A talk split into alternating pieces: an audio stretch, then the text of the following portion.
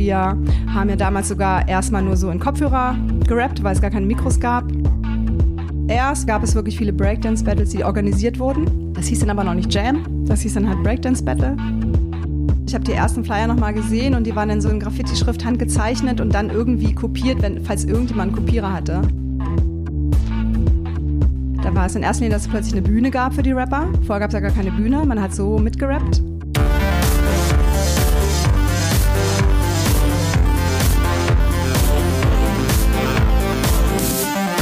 Und herzlich willkommen zum Podcast von Raketerei. Ich bin Imke Machura, ich wohne in Hamburg und mein Herz schlägt für Musik. Ich habe meine Leidenschaft zum Beruf machen können. Ich promote, ich bucke, ich manage ein Indie-Label. Ich bin Macherin. Ich bin eine von wenigen und ich frage mich schon lange, warum. Deswegen habe ich mich auf die Suche gemacht und ich habe Antworten gefunden. In dieser Podcast-Serie porträtiere und interviewe ich Frauen, die die Musikbranche prägen und mitgestalten. Ich zeige, wo die Frauen, Ladies und Bitches der Musikbranche stecken. Und noch mehr. Ich beantworte euch durch diese Interviews zentrale Fragen zur Musikbranche, mache auf Vorbilder sowie Vielfalt aufmerksam, empowere und vernetze. Klingt gut, oder? Hi Mancha, herzlichen Dank, dass du dir Zeit genommen hast. Ja, hallo Imke, natürlich sehr gerne für dich.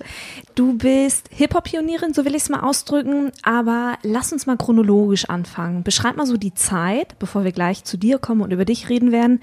Also so die Anfänge des Hip-Hops in Deutschland. Was war das für eine Zeit? Ähm, die Anfänge, das heißt, es gab ja noch nicht so richtig die Hip-Hop-Songs, ne? Die äh, Anfänge bestanden eigentlich eher so aus funkiger Musik, äh, die man dann vielleicht so im Radio gehört hat, AFN. Also die ersten so Videoclips irgendwie ganz komisch. Ich weiß gar nicht, welche, ich weiß nicht mehr genau, welche äh, Sendung das war, wo man halt tatsächlich so erste Videoclips sehen konnte. Und das war schon so eher so Funk-orientiert und Soul-orientiert. Und dann kam plötzlich so in dieser, in diesem Genre kamen dann plötzlich so die ersten äh, Songs oder die ersten Videos, wo plötzlich Leute gerappt haben. Also so würde ich die ersten Anfänge beschreiben und äh, man kannte natürlich schon die ersten Graffitis und auch so auf dem Kudamm, ich komme ja aus Berlin, damals so die ersten mit weißen Handschuh und äh, Ghetto Blaster, die dann so ein bisschen gebreakt haben, so dass insgesamt kann ich als Gesamtwahrnehmung in der Zeit äh, auf jeden Fall beschreiben. In welchem Jahrzehnt befinden wir uns? 1960. äh, wir sind Anfang der 80er. Anfang der 80er. Du hast gerade schon Graffiti angesprochen. Wenn ich mir heute so die Graffitis angucke, sind die mehrdimensional und bunt. So war es doch sicherlich in den 80ern noch nicht, oder? Ach, naja, in den 80ern gab es ja vor allen Dingen nur Autolacke. Also du konntest ja nur die Spraydosen nehmen, die äh, halt fürs Ausbessern von irgendwelchen Bollen in Autos vorgesehen waren. Da gab es ja auch noch nicht so eine Hobbyfarben. Und da gab es ja in erster Linie so Autofarben, äh, schwarz, blau, rot, gelb. Dementsprechend sehen ja auch damals äh, die Graffitis aus, also die Farblichkeit ist ja eingeschränkt. Und es gab ja auch noch keine Caps, die so dementsprechend verschiedene äh, Druckmöglichkeiten hatten oder halt äh, andere Austrittsgrößen. Und deswegen haben wir dann halt aus Haarspraydosen dann die Caps abmontiert und darauf äh, versucht drauf zu montieren, damit man überhaupt eine andere Dynamik reinkriegt. Und aber das war ja schon so unglaublich sensationell, überhaupt sowas an der Wand zu sehen. Also nein, das war nicht im entferntesten. Das ist so ein bisschen wie, wenn du in die Grundschule gehst und die ersten Strichmännchen machst und dann irgendwann Kunst studierst. Also so, ne, die Entwicklung ungefähr. Kannst du dich noch an diesen Moment erinnern, als du so dein erstes Graffiti gesehen hast? Also was das mit dir gemacht hat, dieser Moment? Ah, das war eigentlich so ein Gesamt. Ich glaube, wenn ich nicht auch schon sowieso ein bisschen so involviert in diese Basketballspielen und in diese ein bisschen amerikanisch orientierte Clique und äh, Lebensgefühl, wäre das hätte es mich vielleicht gar nicht so gepackt, wie es mich dann gepackt hat. Aber so wusste ich ja, dass das so ein bisschen aus Amerika kommt und dass es dazugehört. Also von daher war das so ein Gesamtgefühl und ja, es war auf jeden Fall, wo ich dachte, das muss ich auch machen. Du hast Rap angedeutet. Wir haben gerade schon so ein ganz bisschen über Graffiti gesprochen. Was hat den Hip-Hop damals noch gekennzeichnet, vielleicht im Vergleich zu heute? Ach so, ja, den Hip-Hop. Also auf jeden Fall die ganze Dynamik oder das Zusammentreffen oder überhaupt das Oberthema waren ja die DJs. Das muss ganz klar gesagt werden. Also das war letztendlich, wieso wir uns überhaupt alle getroffen haben aus den unterschiedlichen Bereichen. Also auch dann halt die Breaker und die Leute, die dann die ersten Rap-Texte geschrieben haben. Da war ja der Hauptfokus war auf jeden Fall, der DJ hat einen Auftritt, der DJ hat einen DJ-Battle und wir alle ziehen mit. Die Breaker breaken dazu und wir haben ja damals sogar erstmal nur so in Kopfhörer gerappt, weil es gar keine Mikros gab. Also das war wirklich die allerletzte Dorfdisco, da haben ja die DJs gerne mal Mikro, um die Leute anzuanimieren. Aber ansonsten war ganz klar, es geht um den DJ und das, der Rest der Leute war Beiwerk und die Graffiti-Sprüher waren jetzt gar nicht so sehr involviert in dieses Geschehen. Also es muss, ich muss ganz klar sagen, jedenfalls hier in Hannover war auf der einen Seite die Clique Graffiti-Writer, die losgegangen sind und dann gab's halt die Clique DJ, Breaker und die ersten Rapper. Was ja dann im Prinzip auch so die Bestandteile des Hip-Hops sind. Genau. Wofür stand Hip-Hop damals? Also wenn ich mir den heutigen Hip-Hop angucke, würde ich eher sagen, das ist eher ein aggressives musikalisches Genre, was sehr für Maskulinität steht. Sehr vielleicht auch gegeneinander, aber doch irgendwie so ein Buddy-Business. Wie war das damals?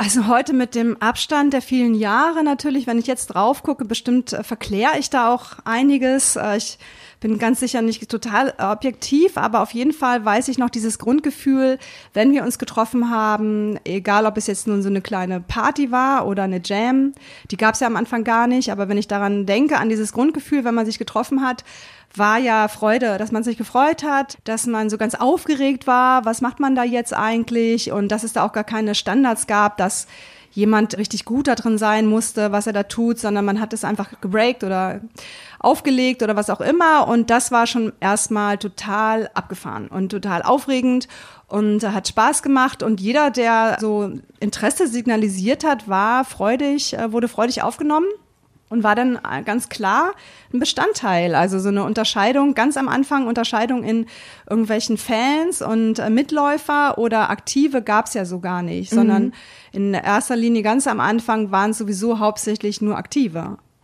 Lass uns über dich reden. Wie bist du dann damals zum Hip-Hop gekommen und wie alt warst du, als du zum Hip-Hop gekommen bist? Naja, das erste, was ich ja gemacht habe, war Sprühen und da war ich 14. 13, 14, das erste, was ich letztendlich tatsächlich aktiv gemacht habe. Und dann als zweiten Schritt habe ich dann eigentlich aufgelegt sogar, damals im Chick in Berlin, habe ich mich älter gemacht, die brauchten halt eine Frau für die Lady Night und mein damaliger Freund hier in Hannover, der hatte zwei Plattenspieler, also keine zwei zwölf Zehner, aber so alte Olle Philips-Teile.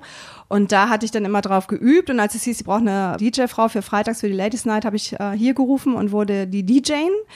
Und weil da halt in dem Club immer das Mikro rumging, es war halt ein Club mit vielen amerikanischen Soldaten oder hauptsächlich amerikanischen Soldaten. Und die sprachen dann immer ins Mikro, wer kommt aus New Jersey, wir kommen aus New York, wir, wir hier und so. Und sprachen dann halt einfach so im, ungefähr im Takt der Musik, in, zur Funkmusik. Und am Ende ging das Mikro zu mir zurück und dann dachte ich mir, es ist ein bisschen eine traurige Nummer, wenn ich jetzt das Mikro nur noch nehme. Also habe ich da tatsächlich den ersten Rap dann abgeschrieben, am Kassettenrekorder zurückgespult und so, einen amerikanischen Text und habe den dann gerappt. War so cool, die Leute sind voll ausgeflippt, obwohl ich das, das war so ein Männertext, da ging es eigentlich so um Männerthemen, aber es hat überhaupt niemanden gestört und ich habe das dann einfach so reingerappt und da hat's mich dann gepackt und dann wusste ich, okay, das finde ich mega cool, das will ich weitermachen. Hattest du dich vorher schon mal so mit Rap auseinandergesetzt oder war das wirklich so ein Moment, dass du es einfach konntest? Das war eigentlich ein Moment, also war ja schon immer von Anfang an, seit ich Musik gehört habe, war sowieso eher so Soul-Funk meine Musik weiß nicht, so die Rockerin. Und ich glaube, man dieses Gefühl oder dieser Takt oder dieser Flow war eh in mir drin und tanzen war auch mein Ding und das war von vornherein, hat's funktioniert. Es hat mir gefallen, es hat dann auch ein paar anderen gefallen und mehr habe ich mich gar nicht damit beschäftigt. Mhm. Wie ging es ab dann weiter? Weil Hip-Hop hat sich ja dann ab einem gewissen Punkt auch angefangen zu organisieren. Genau, also ich würde sagen, so Ende der 80er kamen dann die ersten Jams. Die waren vorher erst so im kleinen privaten Bereich oder es gab halt in erster Linie Breakdance-Battles. Also erst gab es wirklich viele Breakdance-Battles, die organisiert wurden. Das hieß dann aber noch nicht Jam, das hieß dann halt Breakdance-Battle. Und dann irgendwann Ende der 80er kam tatsächlich, dass es Hip-Hop-Partys gab mit allen Sachen. Obwohl da auch noch das Graffiti so ein bisschen Stiefkind war. Da war es in erster Linie, dass es plötzlich eine Bühne gab für die Rapper. Vorher gab es ja gar keine Bühne, man hat so mitgerappt zu den DJs, was sie aufgelegt haben. Mhm. Und dass es plötzlich einfach Bühnen gab für die Rapper und dass äh, die dann ihren DJ mitgebracht haben. Also gar nicht mehr der DJ war. Plötzlich war der DJ der Zulieferer für die Rapper. Und äh, dazu halt Breaker, die gebreakt haben. Das war Ende der 80er und dann eigentlich erst als nächsten Step kam dann ganz klar Graffiti mit dazu. Dass dann irgendwann klar war, okay, Graffiti wird auch live gesprüht oder es werden Stellwände vorbereitet oder sowas. Dann gegeneinander oder so miteinander? Wie kann ich mir das vorstellen? Ah, ja, also gegeneinander, das Wort gab es damals gar nicht. War natürlich miteinander. Also es war einfach so zu sehen, aha, den gibt's auch und ah, so rappt der und wir haben ja alle auf Englisch gerappt. Es gab ja damals niemand, der auf Deutsch gerappt hat. Also es war von da haben wir uns alle angehört wie alte amerikanische Oldschool-Rapper. Nur halt, dass wir eigentlich Deutsch, also natürlich war das ja auch nicht Also ich, ich möchte ganz gerne eigentlich mal so ein paar Tapes hören von damals. Es gibt bestimmt noch welche. Aber dadurch, dass wir alle so gleich waren, wir haben alle Englisch gerappt, wir haben uns alle amerikanisch orientiert, äh, was da so für uns vorgelebt wurde, war das eher so eine Bereicherung. Man hat jede Jam als eine Bereicherung angesehen, neue Leute kennenzulernen, zu treffen um es größer zu machen, um was, ja genau, zusammen zu sein, ein größeres Gefühl noch zu bekommen. So war das. Wenn ihr euch zu diesen Jams getroffen habt, habt, also wenn ich mir überlege, wie das in der heutigen Zeit läuft, dann macht man eine Facebook-Veranstaltung, die bewirbt man. Wie habt ihr euch früher gefunden? Weil du warst ja auch nicht nur in Berlin und in Hannover aktiv, sondern du hattest dann ja auch irgendwann Räte nach Süddeutschland. Genau, also ich habe dann auch relativ schnell, eigentlich nach der ersten Jam hier in Hannover, bin ich da mit der Frau, mit der ich damals zusammen gerappt habe. Also wir haben so uns zusammengetan, damit wir da nicht so ganz allein auf der Bühne stehen. Auch waren wir in der Schweiz relativ schnell im Volkshaus eingeladen und dann ist ja halt auch Akim auf mich zugekommen. Und dann habe ich in Mainz und äh, dann auch in München gerappt und so. Und wie war das? Man hatte dann irgendwie die Telefonnummer, irgendwer hatte dann die Telefonnummer von irgendwem. Und was ich auch sehr praktisch fand, ich habe das jetzt nochmal nachgeguckt, meistens stand auf dem Plakat, es gab dann Plakate zu den Veranstaltungen, und auf dem Plakat zur aktuellen Jam war dann schon so eine Info für die nächste. Also das wurde dann so als Informationsmittel genommen, was gut funktioniert hat, weil dann halt alle, die dahin gekommen sind, haben gesehen, aha, die nächste ist dann dann und dann da. Und dann wurde das wieder gespreadet, man hat dann halt weitergetragen, es war per Festnetztelefon. Plakate und Flyer waren, glaube ich, auch ein großes Medium bei euch, oder? Also noch nicht ganz am Anfang, ehrlich gesagt. Mhm. Äh, da gab es ja noch nicht diese so Computer man äh, stellt das so selber dann her und gibt das irgendeiner Druckerei oder äh, es war teilweise handgezeichnet. Also ich habe die ersten Flyer noch mal gesehen und die waren in so Hand, so in Graffiti-Schrift handgezeichnet und dann irgendwie kopiert, wenn, falls irgendjemand einen Kopierer hatte. Das war aber in erster Linie waren es Plakate. Mhm. Gibt es irgendwie so eine Art Dresscode oder irgendwas, woran ihr euch im Alltag habt erkennen können oder ähnliches? Dass ihr jetzt in die gleiche Szene gehört? Also ich habe mir tatsächlich auch nochmal alte Fotos angeguckt letztens und da sehen wir eigentlich alle aus wie Breaker. Was zeichnet Breaker aus? naja, wir sehen alle aus, wenn wir mega viel Sport machen würden. Haben wir natürlich nicht. Naja, so Sportklamotten, ne? Happy ist eigentlich so wie noch lange. Also ich fand letztendlich, dass diese, diese Art Dresscode, äh, woran man sich erkennen konnte, den gab es natürlich nicht, aber man, man fand natürlich cool, wenn man so ein bisschen aussieht wie die Jungs da in einem Video. Hier Grandmaster Flash, weiß ich dann, Eric und Rakim und Public Enemy. Und wenn man irgendwie so, so ein bisschen so seinen Vorbildern da so, na, man gleicht sich so an, ist ja heute immer noch genauso. Also diese Dynamik, also sich inspirieren zu lassen von den Leuten, die man gut findet, haben wir bis heute. Und deswegen war das damals auch so. Aber eigentlich sahen wir alle sehr sportlich aus. Und wenn jemand ganz andere Klamotten anhatte, so wie ich, wie ich dann ja auch an Fotos feststellen musste, hatte ich ja eher so, war schon die ganze Zeit eher so hippie-mäßig, so Flower Power, Umweltbewusstsein und so. Aber trotzdem war das völlig in Ordnung. Also man wurde, niemand hat gelästert und gesagt, guck mal, wie sieht die denn aus? Sondern es war halt völlig in Ordnung, wenn jemand komplett einfach anders ausgesehen hat. Mhm. Wie haben denn deine Eltern da damals drauf reagiert, als du dich so dem Hip-Hop geöffnet hast? Also, naja, weißt du, mein, ich hatte sowieso keinen Kontakt irgendwie mit meinem Vater in Berlin dann mehr. Traurige Kindheitsgeschichte. Und meine Mutter war sowieso auch so ein bisschen desinteressiert, ganz ehrlich. Die hat das gar nicht so mitgekriegt. Also es war so eine, ich habe so eine Parallelwelt, wie vielleicht viele Teenager dann in der Zeit mit ihren Eltern, hat die das gar nicht so mitbekommen. Die hat sich dafür auch eigentlich nie interessiert. Mhm. Also ich höre bei dir irgendwie raus, dass das so eine Zeit war, in der sich die Menschen, die Hip-Hop gemacht haben, die Teilnehmer, wie sagt man, die Akteure, Akteure ist, glaube ich, ein ganz gutes Wort, dass irgendwie sehr Wertschätzung und Akzeptanz dominierten. Das war das Wort, das mir fehlte. Nun gab es ja aber einen Umbruch. Wenn ich mir die heutige Hip-Hop-Szene angucke, ist sie gänzlich anders als die damals. Was ist passiert? Was ist passiert? Das eine ist ja, dass durch diese Organisation des Ganzen wurden ja immer mehr Menschen erreicht, die gar nicht selber aktiv waren, sondern die, die das einfach nur toll fanden, gut fanden, das abgefeiert haben, was ja völlig legitim ist. Dadurch gab es halt eine immer größere so Art Fangemeinde, die dann halt zu solchen Jams, wie zum Beispiel dem Swing Jam 1992, das waren ja unglaublich viele Menschen, die da hinkamen plötzlich. Das gab es in dem Maße vorher nicht so, aber es kamen immer mehr Leute, die eigentlich in erster Linie zum Konsumieren und auch zum Abfeiern.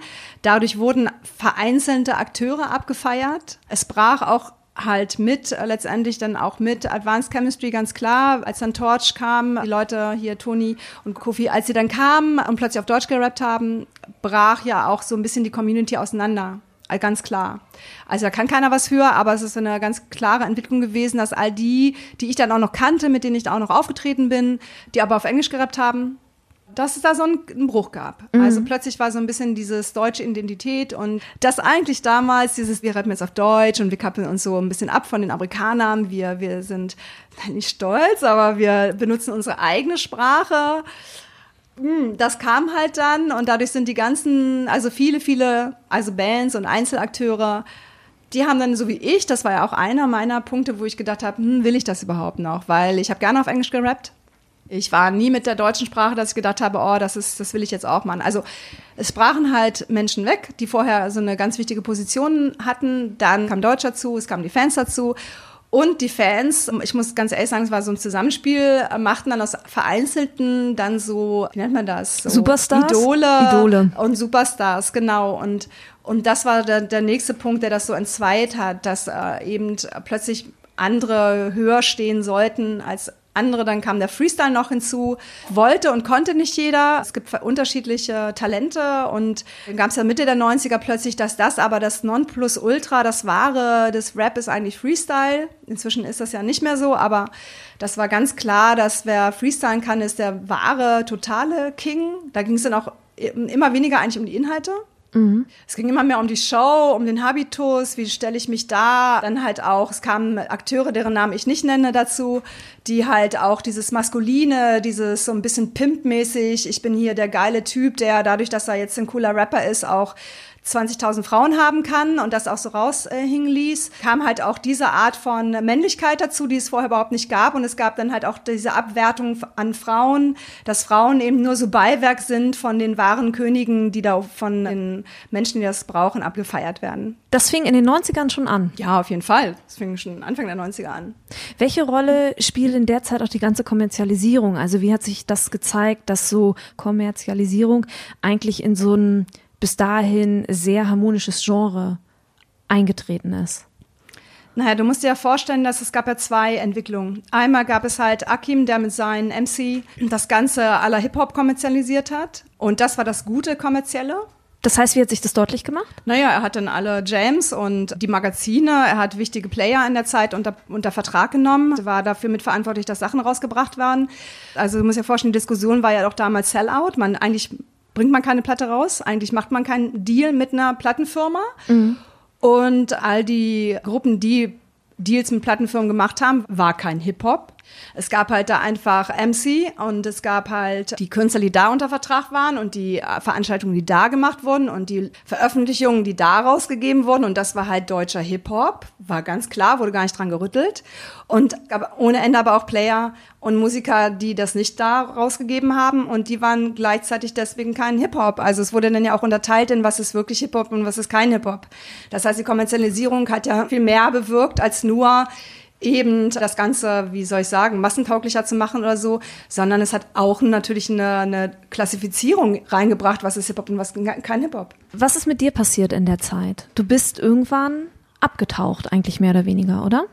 Ich bin sogar so mit großen Tamtam, -Tam, mit äh, Trompeten und äh, Posaunen und alles abgetreten. Aber ich muss dazu sagen, es gab so viele Faktoren, die dazu beigetragen haben, dass ich wirklich überhaupt gar keine Lust mehr auf Hip-Hop hatte.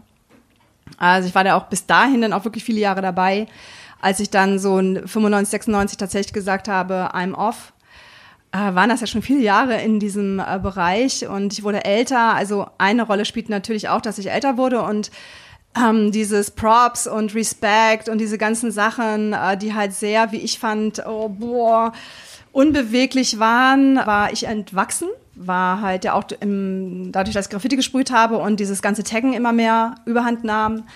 Das, damit habe ich mich auch nicht mehr identifiziert, das alles jetzt nun so ganz respektlos durch die ganze Stadt zu ziehen und alles äh, zuzutaggen und so. Wieso ich dann aufgehört habe, mhm. war einfach, dass auch im, im Hip-Hop, also in der musikalischen, wurde halt immer mehr plötzlich der Fame kam, der Raum für uns Frauen, es war ja Cora auch noch, Cora und ich waren da hauptsächlich, wir waren eigentlich die einzigen Akteurinnen damals das war noch vor, wie hieß sie da, Nina und ich meine, wenn man Sabrina Settler als Rapperin bezeichnen möchte, dass dieser Raum, dieser Grundrespekt, den wir uns gar nicht erkämpfen mussten, weil er einfach da war, mm, dass der plötzlich, wie ich fand, immer kleiner wurde. Ich habe mich dann angelegt mit den ganzen, also mit einigen ganz wichtigen Leuten, ganz wichtigen Leuten und habe denen meine Meinung gesagt, habe Kritik geübt, mhm. unter anderem, dass der Hip-Hop halt so auseinanderdriftet und entzweit wird und eine unglaublich negative Energie reinkommt. Da war ich aber relativ alleine mit äh, so an meinen Posten, weil die Erfolg hatten, fanden es gut, dass sie Erfolg hatten. Also die, die gefeiert wurden, fanden, gut, fanden gut, dass sie gefeiert wurden und die, die nicht so gefeiert wurden, fanden gut, dass sie die kennen und wollten sich nicht mit denen verscherzen. Aus dem Grund habe ich dann auch in der Hinsicht einen relativ einsamen Posten gehabt und es war es mir dann nicht wert. Es war mhm. mir nicht wert, dass ich jetzt so mich so aufreibe für was, was eigentlich mal viele Jahre für mich wirklich richtig viel äh, Freundschaft, Spaß, ähm, musikalisch toll, ein super Lebensgefühl. Das war, es war mir nicht wert, jetzt mich deswegen so aufzureiben und deswegen habe ich 1996 habe ich noch so einen Text live in Berlin bei einer Female Rap Attack habe ich dann so eine Abrechnung mit Akim und mit einigen, die das in meinen Augen halt relativ verbockt haben. Und dann war ich sowieso persona non grata. Also dann, seitdem habe ich auch mit kaum einen von denen Kontakt mehr. Gab es eine Reaktion damals drauf? Nee, also außer, dass ich anscheinend ja, wie ihr jetzt alle wisst, aus sämtlichen Chroniken, die nachher über deutschen Hip-Hop geschrieben wurde, dass kollektiv ich komplett einfach verschwiegen wurde. Das sehe ich schon als eine Reaktion an, aber dass so jemand mal zu mir kam und gesagt hat, Mannschaft finde ich total mies oder du hast ja an einer Waffel oder was auch immer, also direkte Reaktion kam nicht, äh, aber eine Reaktion, wie ich finde, kam ja, indem ich einfach mal so eben komplett deleted wurde aus der, mhm. aus der Geschichte. Dann warst du raus. Wie würdest du sagen, aus heutiger Perspektive, wie hat sich der Hip-Hop weiterentwickelt? Also siehst du die Entwicklung eher positiv oder eher negativ, wie es weiterging, nachdem du raus warst? Also ich weiß gar nicht, ob er sich entwickelt hat, ganz ehrlich. Also eine Entwicklung, die, da gibt's ja mehrere Faktoren einfach und eine Entwicklung bedeutet ja auch tatsächlich, dass also in so eine Zukunft geht und die aktuellen Themen mit aufgreift und im besten Fall ja reifer wird. Ne? Also wenn ich mich entwickle, kann ich dir im Nachhinein sagen, bin ich eine bessere Version meiner selbst als vorher. Also von daher würde ich tatsächlich gar nicht von einer Entwicklung sprechen. Mhm. sondern es ist einfach weitergegangen und es hat sich verändert, das wissen wir alle, jeder sich damit beschäftigt hat. Ich würde tatsächlich, um das mal auf den Punkt zu bringen, ich würde, wenn ich heute wieder so alt wäre wie damals und ich würde heute Hip-Hop hören, alles mit was dazu äh, gehört, würde ich never ever Hip-Hop machen.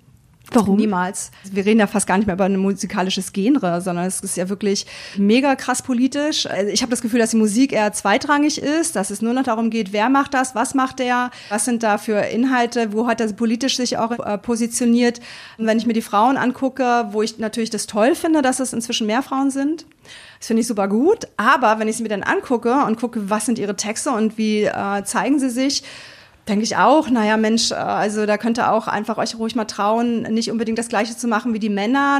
Dann werden sie darüber abgefeiert, dass sie halt genauso krass das machen und und dann wird das so kommuniziert, als wenn sie jetzt den Männern zeigen, wo ich denke, nee, man zeigt es doch keinen Mann, indem man ihn adaptiert und die ganzen Verhaltensmuster genauso durchzieht, nur als Frau. Also ich finde, ich zeige es einem Mann, wenn es mir völlig egal ist, was der über mich denkt, wenn es mir völlig egal ist, was er für Muster hat und für Verhaltenskodexe und ich mache wirklich mein Ding. Und mein Ding darf dann auch sein, dass ich, weiß ich nicht, lange Kleider anhabe und meinetwegen, dass mein Kind dabei stille, wenn ich als Frau mich positioniere. Und das finde ich traurig traurig, dass sich die Frauen nicht getraut haben, bisher. Ich hoffe, das passiert noch. Also ich weiß, in Amerika gibt es ja inzwischen ein, zwei, drei Rapperinnen. Mhm. Oder auch in Russland habe ich eine Rapperin gesehen, die da sehr sich raus, rauszieht aus dieser ganze, wir müssen hier den Männern zeigen, wir sind genauso tough und hart und kriminell und böse und vulgär und so.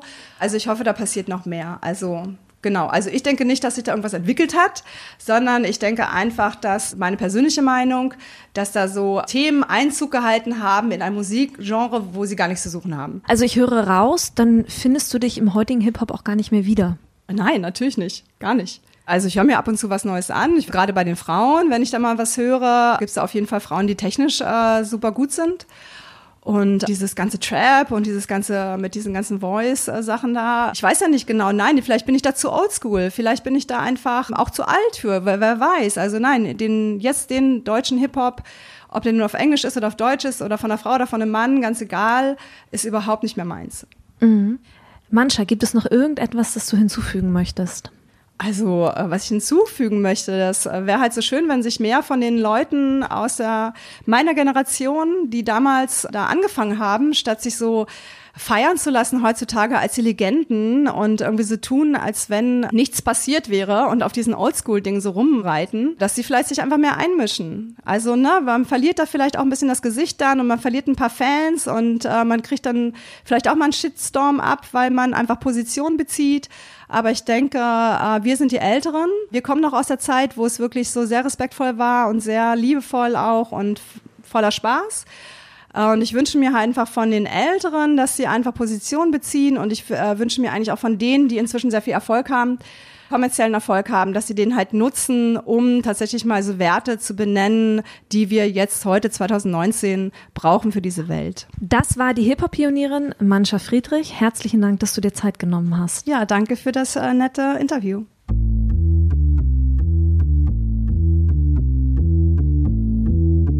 Herzlichen Dank fürs Zuhören. Ich habe jetzt noch drei kleine Infos für euch. Wenn ihr etwas auf dem Herzen habt oder euch Gedanken zu dieser Folge kamen, die ihr mir gerne mitteilen möchtet, dann sucht sehr gerne den Austausch zu mir. Ihr erreicht mich unter imke.raketerei.com. Außerdem, wenn euch diese Folge gefallen hat, dann bewertet meinen Podcast gerne auf iTunes, um ihn für andere sichtbar zu machen. Wenn ihr mehr über die Musikbranche wissen möchtet, über Strukturen, über Trends, über Strömungen, wenn ihr mehr zum Thema Selbstvermarktung für Musikerinnen erfahren möchtet oder meinen Podcast zugeschickt bekommen wollt, sobald die neue Folge online ist, dann solltet ihr unter www.raketerei.com slash newsletter mein Newsletter abonnieren. Dann bekommt ihr alle zwei Wochen ein kleines Komplettpaket von mir per E-Mail zugeschickt. In diesem Sinne, bleibt mir gewogen, eure Imke.